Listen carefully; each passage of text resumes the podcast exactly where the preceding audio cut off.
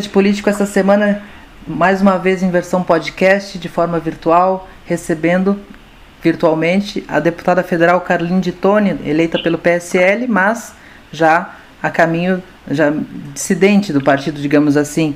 Deputada Carlin de Tone, prazer falar com a senhora mais uma vez.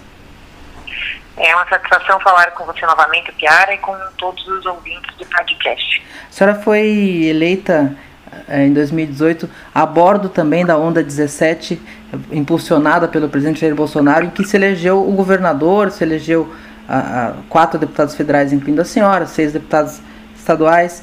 Uh, como é que a senhora avalia, passado esse tempo todo, a, a, a relação que, que existe hoje entre o governador Carlos Moisés e o presidente Bolsonaro, que é uma relação de, de afastamento? Então, na verdade, não existe relação, né? Infelizmente, nós tivemos a experiência de um ano uh, de mandato de todos nós e durante este ano uh, passado nós pudemos observar que, infelizmente, o governador do estado, apesar de ter se eleito com as pautas do governo federal, com as pautas que a gente abraça do conservadorismo e do liberalismo econômico, infelizmente ele demonstrou como na medida uh, de taxação do agronegócio que está dissociado ideologicamente, né, e, e as pautas estão dissociadas da, da, daquilo que nos levou à eleição. Então foi uma grande decepção para todos nós. É, a gente lamenta esse fato, mas a gente tem que prosseguir, né? Então a gente, mesmo assim, a gente espera que ele tenha bom senso na administração uh, da coisa pública, né? Como é que, como é que foi que a senhora quando é que a senhora percebeu que, que os, os caminhos seriam diferentes? Foi logo no começo? Pois então, é, a gente percebeu já no início que o governador, infelizmente, já no tratamento, antes de dar o racha né, com o PSL, ele já estava fazendo um tratamento diferenciado uh, da, da, com os deputados federais, uh, porque tinha um que era mais próximo, né, que tanto que foi o que ficou do lado dele, com a cisão. E a gente, os demais, os outros três, né, a gente era meio que escanteado e a gente percebeu, a gente definiu quando mudou a direção do PSL, quando saiu o Lucas Esmeraldino entrou o Fábio Choquete, é, nós concordamos com, a, com o fato dele ser previdente desde que as decisões fossem democráticas com todos os eleitos, né? E o tempo foi passando e infelizmente a gente percebeu que, na verdade, ele acabou fazendo mais as vontades do governador. Então, o governador, que em princípio não demonstrava ter esse desejo pelo poder, por estar à frente do Estado, de repente começa daí a querer participar não só ativamente, o que é natural, ah, da, das composições das executivas, um planejamento para as eleições municipais, mas começa realmente a monopolizar o processo, né? Então, a gente percebeu que a gente acabou sendo escanteado na tomada de decisões com relação ao partido. E depois, junto a isso, veio a questão do agronegócio, é, da taxação verde, né? Uhum. E veio daí a cisão. Daí quando deu o racha, a gente percebeu que cada um ficou com os, os afinhos, né? Então foi hora de realmente dividir. Quem tem afinidade para um lado de um tipo e quem tem de outro para outro lado, né? Uma das coisas que tem o, o, faz a oposição entre você, entre os dois grupos, é justamente agora essa questão do, do, do, do, do combate ao coronavírus. A senhora tem uma postura muito crítica às decisões do governador em relação ao isolamento social. A senhora é a favor de, de, de que medidas a senhora tomaria, deputada? É, então, é, eu sou a favor, primeiro, o primeiro ponto é que como é um fato totalmente novo uh, para numa escala mundial, a gente não pode dar respostas taxativas e uma solução única para um problema que é complexo e que é um problema que a gente não tem um diagnóstico preciso, que não tem sequer a vacina. Ou seja, até mesmo a comunidade científica está se debruçando sobre isso, é, mas como é um problema de, que afeta todos os setores da sociedade, as respostas a esse problema elas também devem ser uh, multidisciplinares. Então, uma das nossas grandes críticas é que, ao mesmo tempo que os infectologistas têm que participar do debate, também os sociólogos, psicólogos, é, estatísticos, enfim, todas as pessoas, porque ao tomar uma decisão com base no, ah, é melhor o isolamento, mas existem vários tipos de isolamento. O, o, isolamento seletivo, por exemplo, também é um isolamento, mas é um isolamento que ele é proporcional à gravidade, ou seja, aqueles que são do grupo de risco que realmente podem vir a, a, a ser a ter óbito pelo contato com o vírus, esses sim tem que ser isolados, mas a grande um, 98% da população muitas vezes vai ser praticamente assintomática. E por que, que a gente vai destruir a nossa economia é, adotando medidas radicais se a gente pode adotar medidas equilibradas, com proporção e mais? A minha grande crítica ao governo do Estado tem a ver mais com a falta de, de planejamento, porque quando ele decretou a, a paralisação a, total da economia com o isolamento radical, é, a gente tinha apenas uh, sete casos, sete casos, não tinha nenhum óbito ainda em Santa Catarina. Então tinha em torno de sete casos, daí do, do dia para a noite isola todo mundo, não pode mais fazer mais nenhuma atividade, e, e, era num tempo em que a gente tinha temperaturas altas. Então eu fui observar ali as temperaturas médias, por exemplo, para a minha cidade de Chapecó, estava é, em torno de 28 graus, a média, 27 graus. Agora, hoje, por exemplo, está previsto no próximo domingo uma temperatura de 8 graus. Eu me referi, então, à posição do Anthony Wong, que é um toxicologista do Hospital das Clínicas, que ele fala justamente que o vírus, ele não é um vírus novo e ele se comporta muito muito mal nas temperaturas altas e em temperaturas abaixo de 10 graus ele se comporta, ele se prolifera com maior facilidade. Então a minha crítica foi também no aspecto de que nós vamos fazer uma medida totalmente radical no início, quando estamos com uma temperatura boa para enfrentar o vírus, é, e depois no inverno vamos daí começar a soltar a população para a sociedade, porque... A senhora acha que, a senhora acha que, foi, que, que o isolamento veio antes da hora? Eu acredito que, na verdade, poderia ser uma medida proporcional. Poderia ter, primeiro, cadê o planejamento? Qual, a grande questão é, o governador não chegou e deu uma justificativa para uma medida tão radical. Ele poderia ter dito assim, olha, nós estamos, estamos com sete casos, estamos enfrentando coronavírus, vamos começar a tomar todas as medidas de higiene, vamos isolar o pessoal que está de risco e vamos nos preparar para daqui duas semanas fazer o isolamento total por tantos dias, uma quarentena de tantos dias.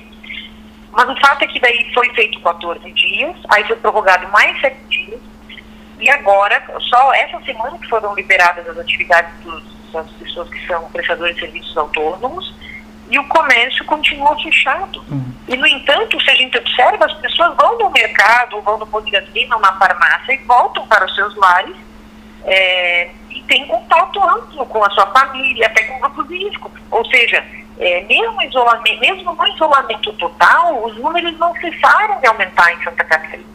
De modo que a gente pode pensar numa flexibilização, porque a recessão econômica ela causa tantos males, podendo levar inclusive à morte por que tem pessoas que estão passando necessidade aqui em Chapecó. Muita, a, gente, a gente viu casos de pessoas que já estão passando fome, numa, numa região que é rica no agronegócio, mas a gente tem que encarar de frente esses problemas, né? Então, essa é a nossa preocupação. A senhora Qual não é o teme... plano governador não... para o enfrentamento do coronavírus? Até agora eu não vi ele respondendo. A senhora não teme... Esse discurso não, não lembra muito o discurso tomado, por exemplo, por, dado por autoridades em Milão, de Milão não pode parar e de repente depois eles, eles se arrependem e de um tipo de arrependimento que não dá para voltar atrás? Olha, eu acredito que a gente não pode tolher a liberdade individual. Ah, em que sentido? Se a gente tem que esclarecer a população, dar o conhecimento acerca do, do, dos cuidados com higiene, mas se dar o direito à população de ter a opção. Se ela não tem como obter o sustento, se não indo trabalhar, ela vai, pode assumir o risco, mas ela tem que fazer com responsabilidade. Então, a pessoa que vai sair de casa, ela é a liberdade com responsabilidade. Eu vou assumir o risco porque eu preciso. Agora, mesmo a pessoa que quer assumir o risco porque precisa botar o pão de cada dia na mesa, essa está sendo tolhida pelo Estado. Onde que a gente imaginou que o Estado iria fiscalizar, que a polícia ia fiscalizar as pessoas para não trabalhar? Isso é uma coisa inacreditável e nós estamos enfrentando esse tipo de situação. Deputado, o seu discurso ele, ele, ele, ele é muito próximo do discurso que o presidente Jair Bolsonaro faz e que muitas vezes se contrapõe ao próprio discurso do ministro da Saúde, Luiz Henrique Mandetta. Como é que, e que essa semana teve rumores de que seria demitido, não seria demitido. Uh, como é que a senhora avalia a situação do ministro Mandetta no governo Bolsonaro? Então, na verdade, a nossa crítica ao ministro Mandetta foi com relação ao preconceito que ele tinha no uso do medicamento da cloroquina. É, porque há uma divergência com relação ao momento e à eficácia do remédio, porque a comunidade uh, médica estava aplicando a cloroquina no final, quando as pessoas já estavam nos, nos respiradores. Mas outros médicos têm aplicado no início dos sintomas da cloroquina e ela tem demonstrado resultados excelentes. Então, o fato do ministro é, ter tido um certo receio, quando não há um, um, um, consenso científico, nós não temos vacina, não sabemos ainda qual medicamento, nós estamos todos enfrentando uma novidade, então a gente não pode ter esse tipo de preconceito. Né? Então essa foi a crítica tecida, tanto que agora, no dia de hoje, é, a gente viu já que o governo do Estado de São Paulo já mudou o protocolo, é, indicando que os médicos e os pacientes assinem um termo e comecem a aplicar a cloroquina no início do tratamento, ou seja, houve essa flexibilização e essa sensibilidade. Então, é, é, esse tipo de postura que a gente espera do mas, ministro. Mas na questão do isolamento não... social to, máximo, total e o vertical, por exemplo, também, também havia várias, várias contradições entre a fala do Sim. presidente e do ministro. Exatamente, porque uh, nós auxiliamos a visão do presidente da República, porque veja bem, vamos usar o caso de Santa Catarina, por exemplo, né? Nós falamos ali que no mês do março a gente tinha temperaturas altas, é, de um dia para a noite foi determinado o isolamento absoluto, a paralisação total, o fechamento das empresas. É, nesses, nesses 15 primeiros dias de decreto do, do, do governador Moisés, segundo o SEBRAE, 150 mil demissões foram feitas em Santa Catarina, foram centenas de falências. Uh, ou seja, é, enquanto a gente espera uma crise na saúde, o governo faz uma, fabrica uma espécie de crise econômica, que pode durar muito mais do que a epidemia.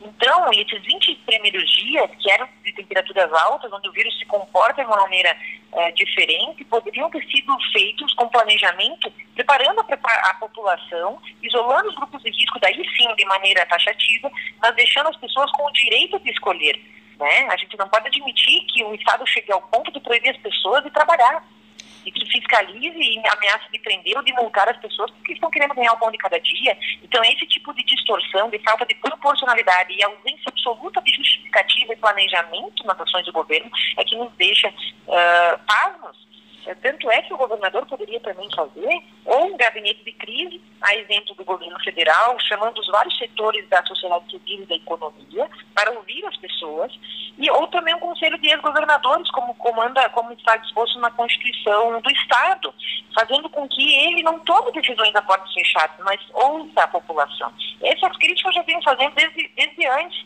né, uhum. né, desde antes da cisão, que ele, o governador infelizmente não ouve as pessoas. Então essa nossa crítica, a gente espera que ele ouça, se chegar até ele, de maneira construtiva, porque a gente quer o bem de Santa Catarina. Entrando um pouquinho na questão política partidária, uh, a senhora estava no grupo que, que, que é o grupo que está migrando para o Aliança pelo Brasil, que não vai ficar pronto para essa eleição, mas é um partido em formação. O que, que vocês vão fazer nesse período em que você, como vocês vão disputar, como os apoiadores de Bolsonaro vão disputar a eleição esse ano, deputada? Então, ah, como a Aliança pelo Brasil não ficará pronto para as próximas eleições, mesmo que haja um caso, caso de prorrogação, é, as pessoas que apoiam o presidente Bolsonaro vão, estão procurando outras agremiações partidárias que sintam afinidade para poder concorrer, né? Então, quem é apoiador do presidente Bolsonaro não está só necessariamente, uh, não estava só necessariamente no PSL ou estará na aliança, são pessoas que se identificam com as posturas, com a forma de conduzir e principalmente com os valores conservadores do presidente Bolsonaro. De modo que essas pessoas estão se filiando em vários partidos e, e futuramente, quando o partido estiver pronto, são pessoas que provavelmente vão procurar uh, a aliança para poder estar integrando as fileiras do partido do presidente. O, o, o então, é... isso tem se demonstrado em Santa Catarina por meio da, de parcerias como Patriotas, né?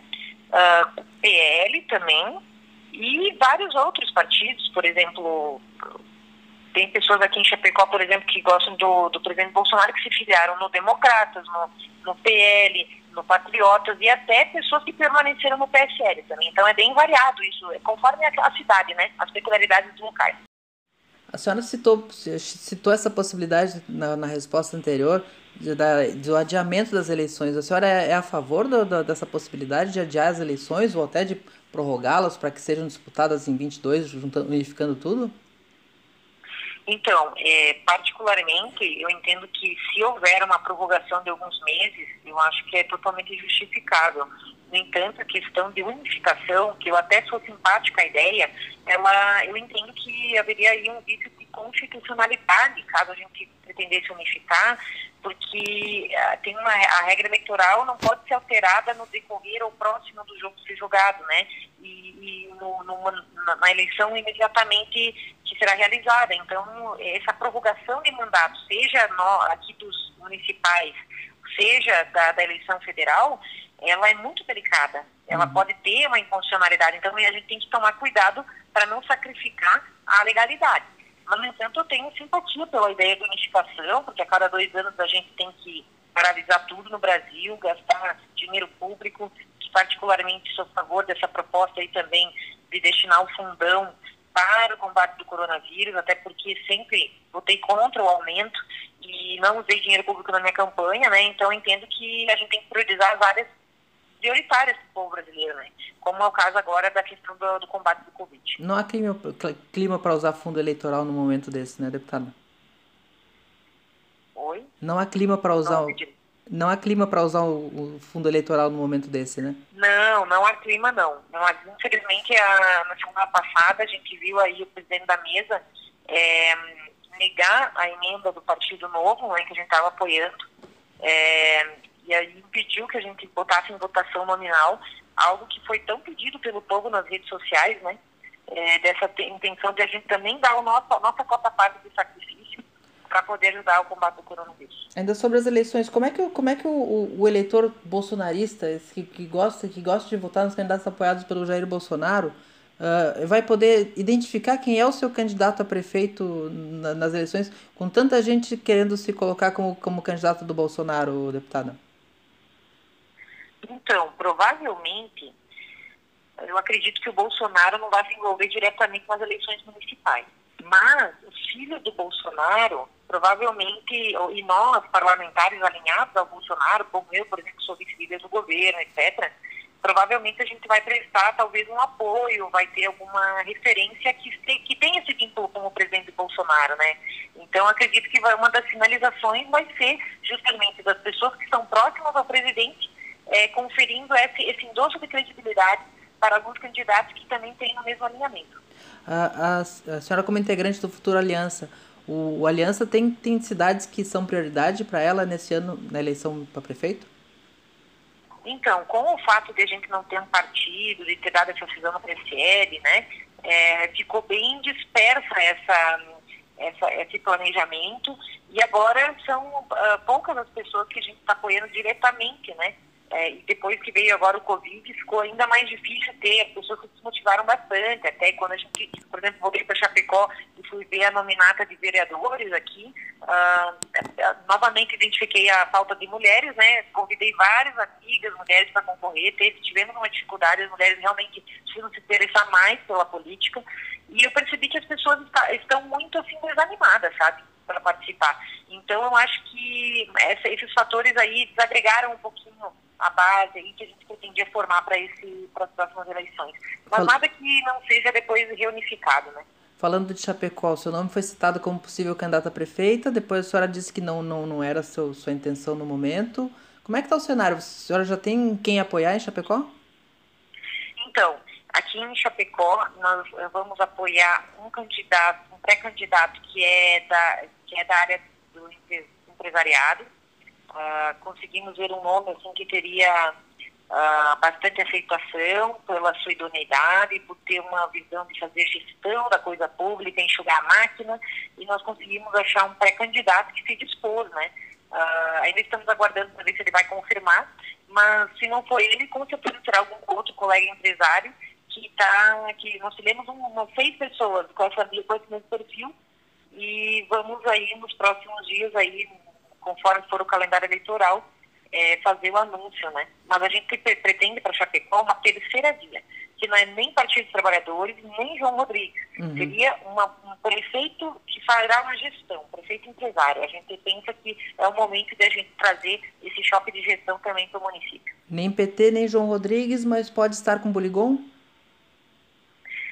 Se o, o todo apoio é bem-vindo e considerando que o atual prefeito, né, a gente tem afinidade em muitos temas, né, essa defesa do agronegócio, é, querer o melhor para Chapecó. Então, com certeza, a gente pode ter uma grande chance de a gente estar alinhado, sim. Bom, deputada, muito obrigado por mais uma participação no Cabeça de Política, sua segunda vez, e espero que em breve possa, a gente possa fazer lá no estúdio da NSC novamente.